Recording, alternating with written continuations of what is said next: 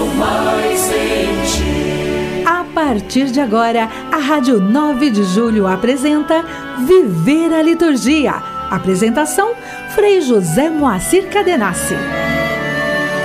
Olá, ouvinte da Rádio 9 de Julho, muita satisfação estar com você neste dia do Senhor, nesse cair da tarde, início de noite, né? Estamos aí na transição e abrindo essa semana com o dia do Senhor, né? Já pudemos muitos de nós celebrar o mistério neste domingo, outras comunidades ainda nessa noite vão se reunir.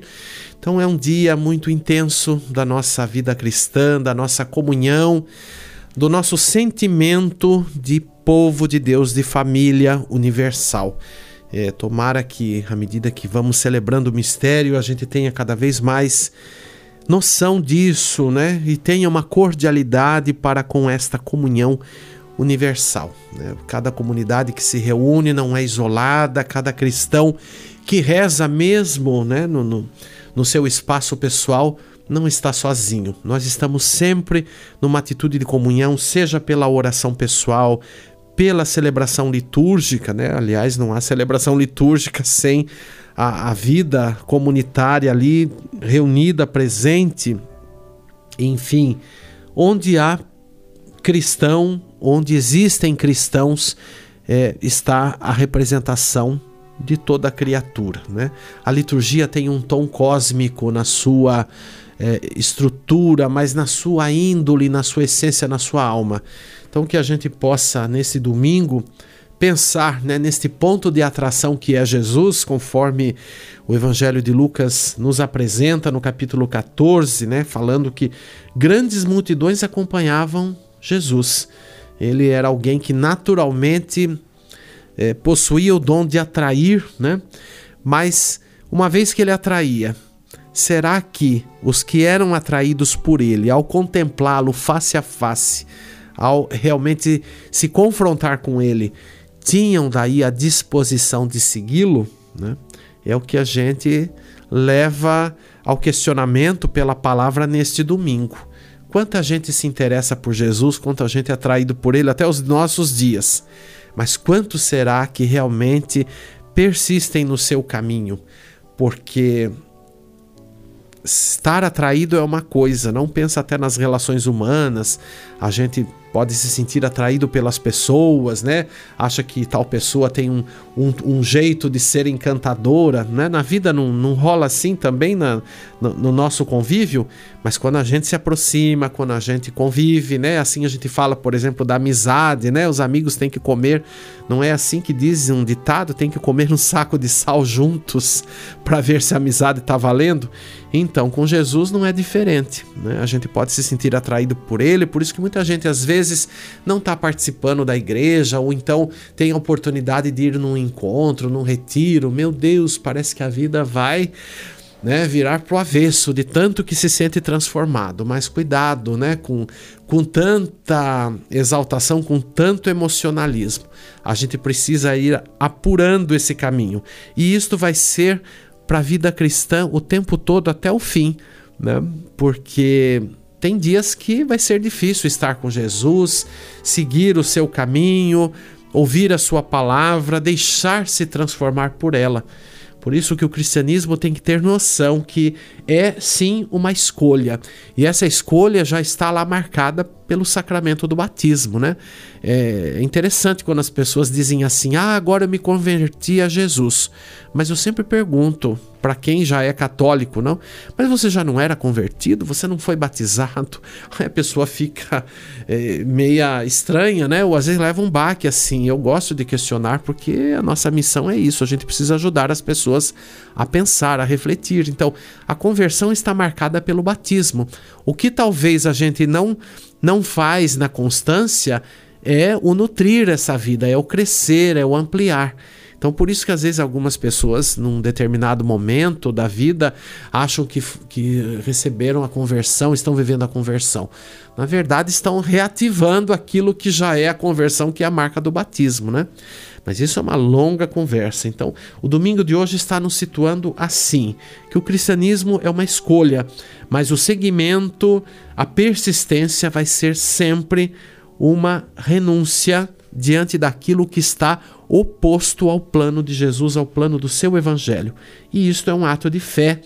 E quem optou por Cristo está livre para viver esta fé, está livre de si mesmo, inclusive das suas tendências. Não que isso vai ser apagado da gente, mas a gente vai conseguir com certeza, pela fé no Cristo, é, suplantar, ou seja, superar, ultrapassar o que for limite, né? Não para se tornar um super-herói, mas para realmente ser alguém consistente e no caminho da fé e pensando nesta educação para a autonomia e a dedicação no caminho de seguidores do Mestre, do Filho de Deus. Mergulhados na vida de Cristo, exultamos de grande alegria. Liturgia semanal. Os seus feitos ecoam no mundo,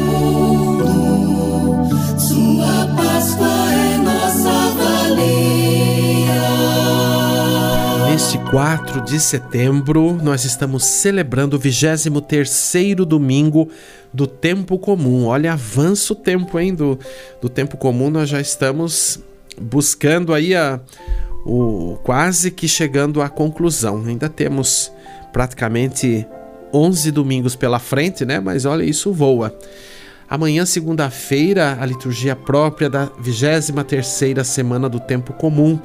Assim também para a terça-feira, dia 6 e a quarta-feira, dia 7. No dia 8, nós celebraremos a festa da Natividade da Virgem Maria, ou seja, o dia do seu nascimento. Somente três pessoas têm a celebração da Natividade: Jesus, né, que celebramos no, no dia de Natal, a sua natividade, o seu nascimento, né? Natividade e nascimento quer dizer a mesma coisa.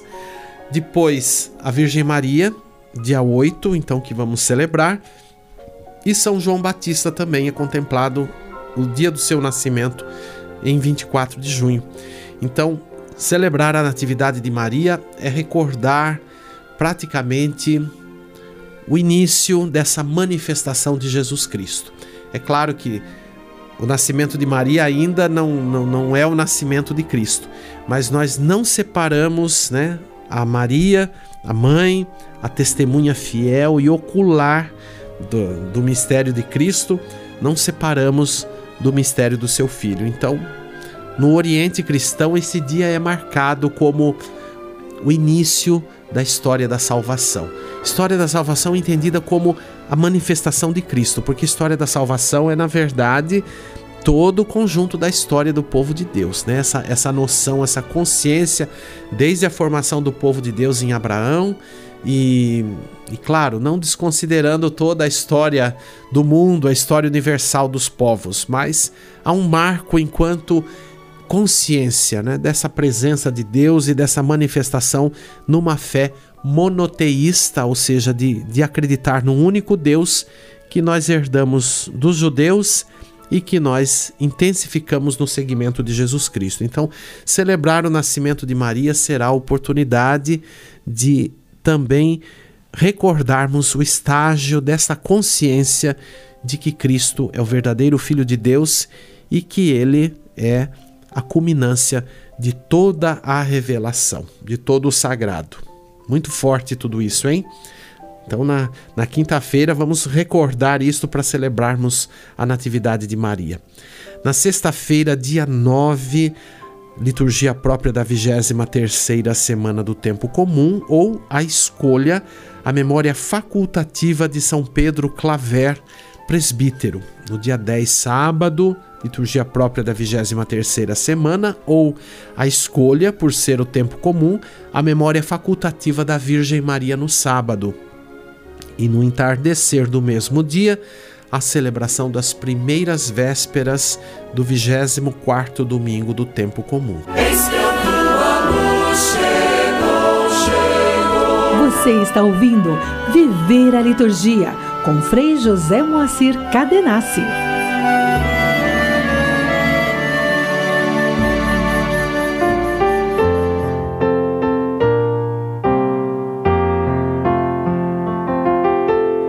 Igreja e liturgia. Nós vamos hoje concluindo então as meditações sobre celebrar a liturgia num mundo de opressão, à luz do Apocalipse segundo João. Então hoje é o, é o quinto programa consecutivo. Eu gosto de fazer essas séries, de vez em quando a gente faz uma série com temas, porque justamente um programa acaba sendo assim é, muito breve para tentar ser é, sintético num, num tema, né?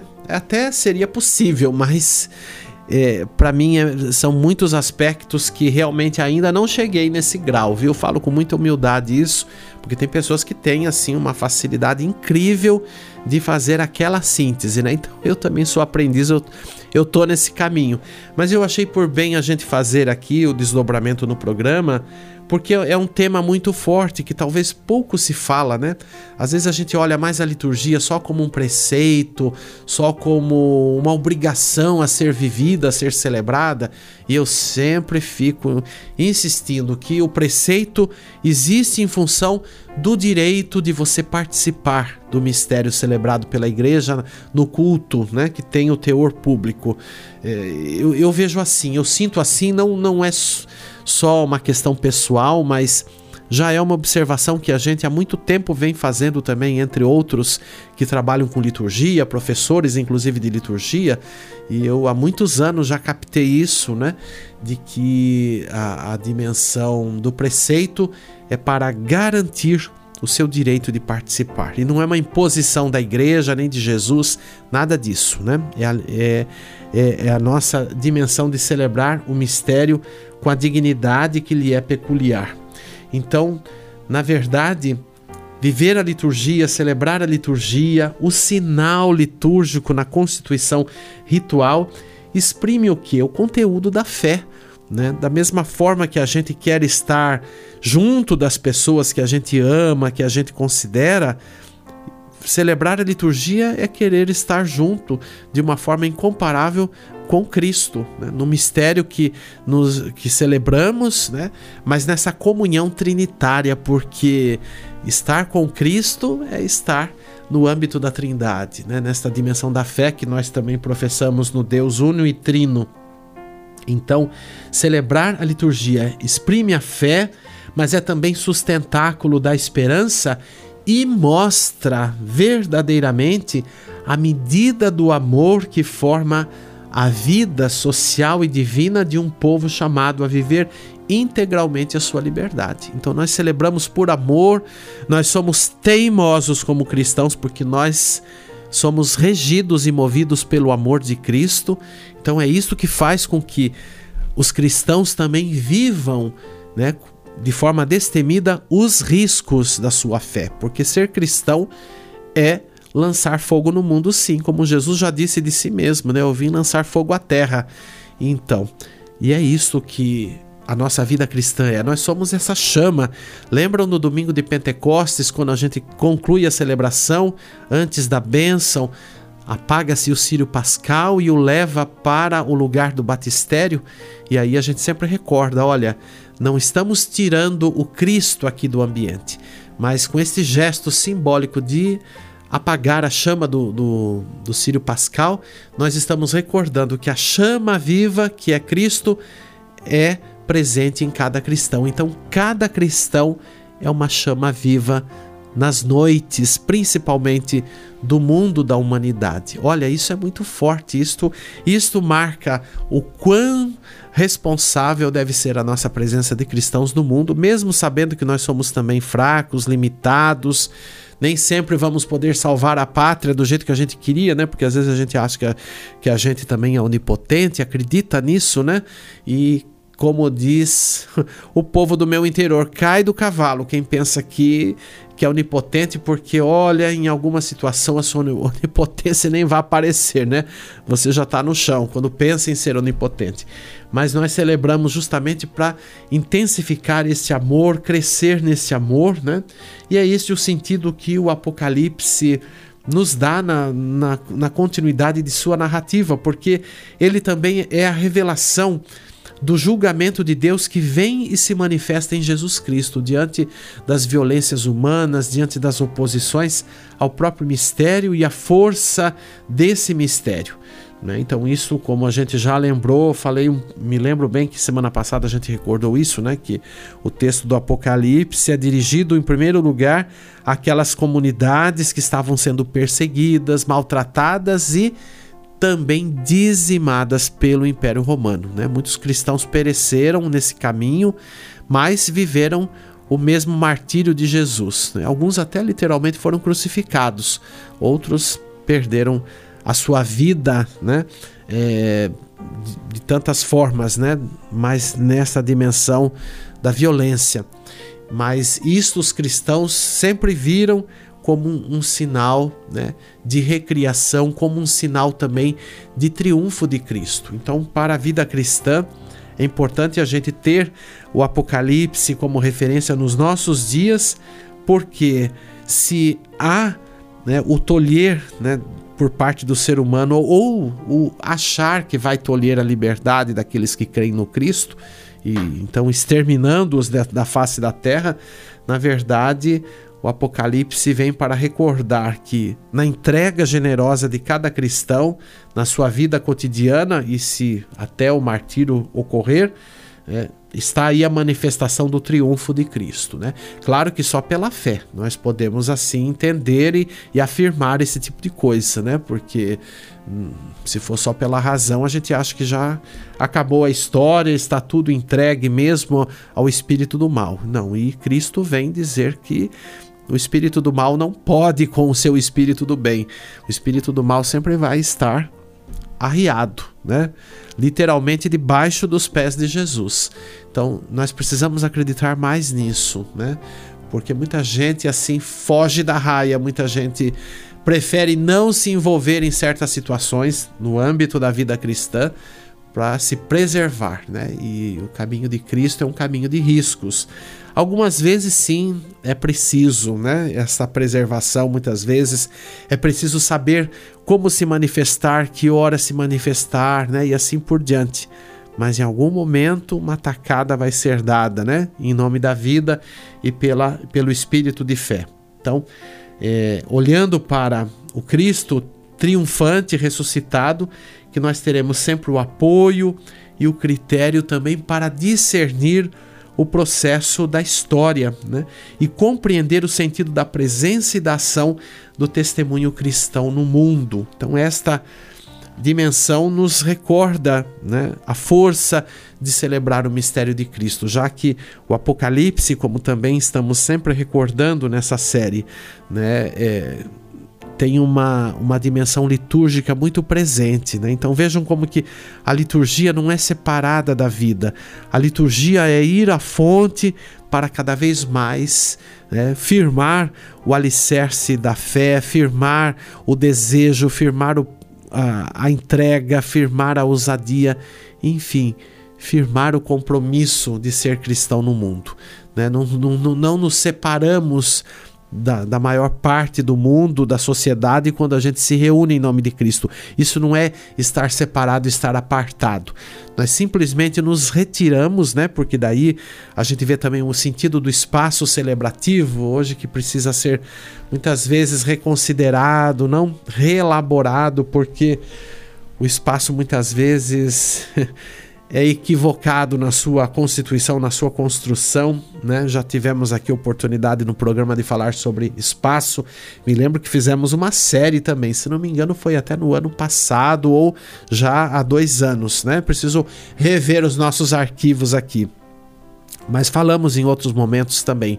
Então, o espaço sagrado é o lugar de uma reserva onde os cristãos se achegam, vivem intensamente o mistério, também fazem silêncio, né? Então a importância de numa liturgia ter os momentos de silêncio, já falamos disso tanto por aqui também, hein? No sentido de ruminar, de aprofundar aquilo que se escuta, aquilo que se vê, aquilo que se prova, né? Então, por exemplo, depois da Sagrada Comunhão, como que é essencial o momento de silêncio ali de recolhimento, né? E às vezes as pessoas ficam ali insistindo, cantando, é, tentando fazer mais louvores. Esquece isso. vamos guardar o silêncio. Né? É importante entre uma leitura e outra, depois de uma homilia, né? nos momentos dos ritos iniciais. Eu sempre gosto, na, na celebração da, da, liturgia, sempre me vejo fazendo isso. A gente faz uma introdução ao mistério celebrado, né, depois daquela saudação inicial, mas aí eu sempre sugiro ali, peço um momento de silêncio para que cada um considere né, é, o que vai celebrar.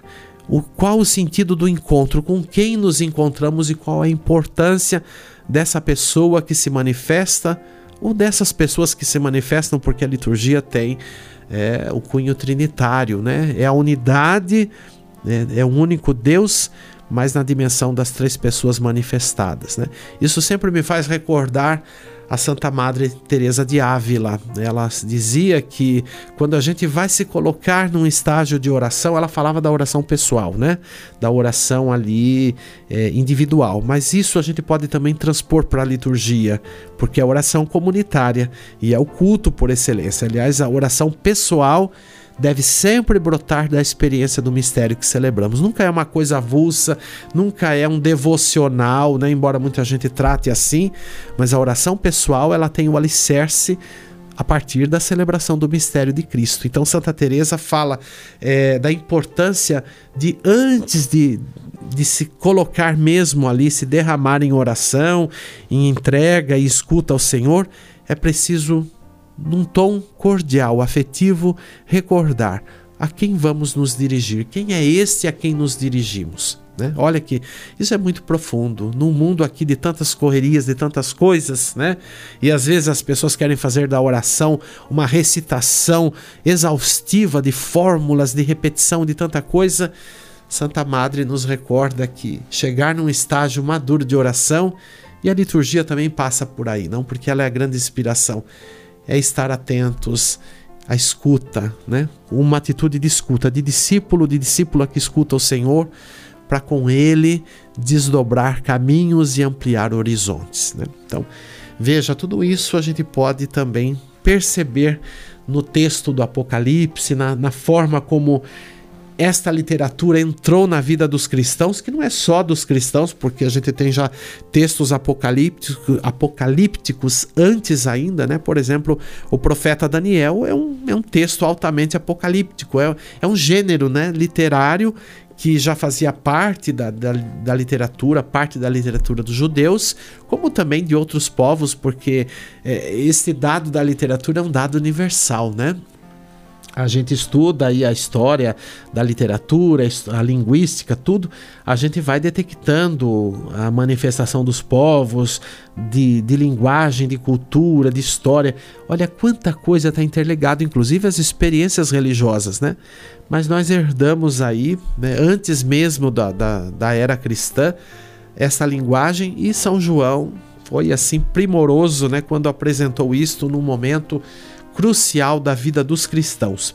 Então, a profecia também que está contida nesta linguagem apocalíptica, simbólica, mas tão real diante de um, de um mundo contraditório em que os cristãos vivem em todos os tempos e etapas da história, os cristãos provam a contradição do mundo, né? é também um tom de profecia, né, em gestos, palavras e símbolos alusivos à realeza e ao triunfo de Jesus, o ressuscitado, né, o vivente, muitas vezes assim chamado. E, e, é também essa literatura o discernimento e a manifestação de que o único absoluto é o Deus da vida. E Jesus, como vencedor da morte e comunicador da vida, porque ele é o verdadeiro Filho de Deus. Nossa, eu tô falando isso aqui, gente, eu tô aqui remexido, viu? Remexido porque isso aqui a gente vai ligando com o momento que a gente vive, com, com a história, com, com todos os movimentos que a gente está assim, né?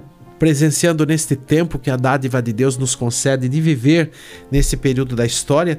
Então, esse tom de profecia também é um marco na vida de nós cristãos hoje, né? Que nos faz assim fazer uma recapitulação da própria história, da vida das comunidades, né? E perceber que ser cristão é ser profeta, é também denunciar, é também propor e despertar, fomentar uma nova atitude de vida. Né? Não é à toa que com Cristo, e é uma linguagem do Apocalipse, nós fazemos novas todas as coisas, mas temos que estar centrados nele, porque essa novidade é ele por excelência. E nós que somos seus seguidores, trazemos isto pela graça do batismo. Então, olha, eu concluo aqui com esta quinta reflexão consecutiva né, na, na sequência dos programas, esta dimensão da liturgia em tempo de opressão. Vivamos sim a esperança do reino de Deus. Isso não é uma ilusão, não foi o... ninguém nos enganou, né, com a dimensão do reino de Deus, mesmo que a gente às vezes não vê, né, com tanto afinco esta realidade, mas nós estamos aí persistentes, insistentes, porque o espírito está sempre nos indicando que o triunfo é do reino de Deus. E nós já somos esses contemplados porque no Cristo nós acreditamos. Vamos seguindo na esperança, porque é sempre a vida que continua pedindo passagem. Canto litúrgico e um canto de comunhão tão propício para concluir essa série aqui do Apocalipse, mas também para contemplar o sentido desse 23º domingo, né? O quem não renunciar é um trecho do evangelho de hoje de Lucas, do capítulo 14, exatamente o refrão do canto é o capítulo 14, versículo 33, e as estrofes, o Salmo 120. Sempre esse diálogo, né? Que os salmos têm o tom orante. Então, esta forma aqui, como o padre José Weber, que é o autor da música, organizou os textos, que são textos bíblicos, nos ajudam a aprofundar pela mesa da palavra a mesa da Eucaristia. E também criar esta unidade de culto. Vamos ouvir e meditar. Quem não renunciar a tudo aquilo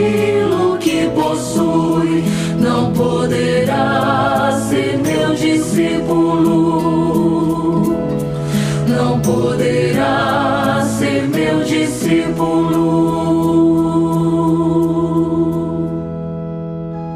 Eu levanto os meus olhos para os montes, de onde pode vir o meu socorro? Do Senhor é que me vem o meu socorro, do Senhor que fez o céu e fez a terra.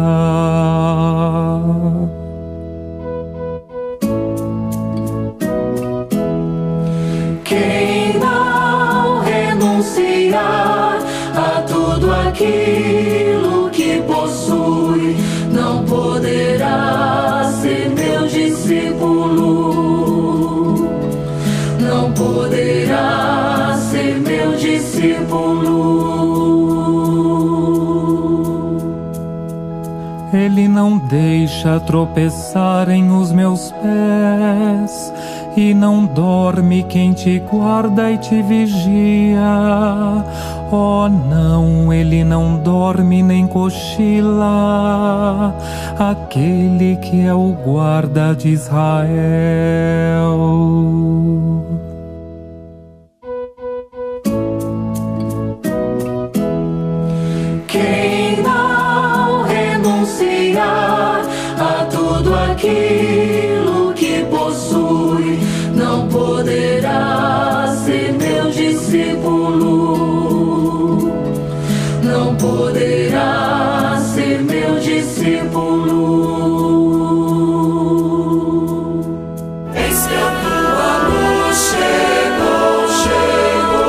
Você está ouvindo Viver a Liturgia com Frei José Moacir Cadenassi. E a nossa Rádio 9 de Julho continua sempre com aqui a campanha Família de Amigos. Participe você também, se você já participa, renove essa participação, mas se não participa, vale a pena, porque você, parceiro da Rádio 9 de Julho, como ouvinte, também pode intensificar essa parceria participando então da família de amigos. Você pode ligar aqui, nosso código 11 o telefone 3932 5593 São Paulo, repetindo o código 11 39325593. Nossa atendente vai orientá-lo, vai ajudá-lo também a aprofundar, né? E a direcionar a sua participação. Vale a pena. Você colabora com a continuidade do caminho da evangelização pela Rádio 9 de Julho. E vamos juntos rezar com a igreja. Ó Deus, Pai de bondade, que nos redimistes e adotastes como filhos e filhas, concedei aos que creem no Cristo a verdadeira liberdade e a herança eterna. Por nosso Senhor Jesus Cristo, vosso Filho, na unidade do Espírito Santo. Livres em Cristo, continuemos o caminho e nós nos encontraremos aqui pelo Viver a Liturgia no próximo domingo e vamos em frente no caminho e na missão de cada dia. Até domingo.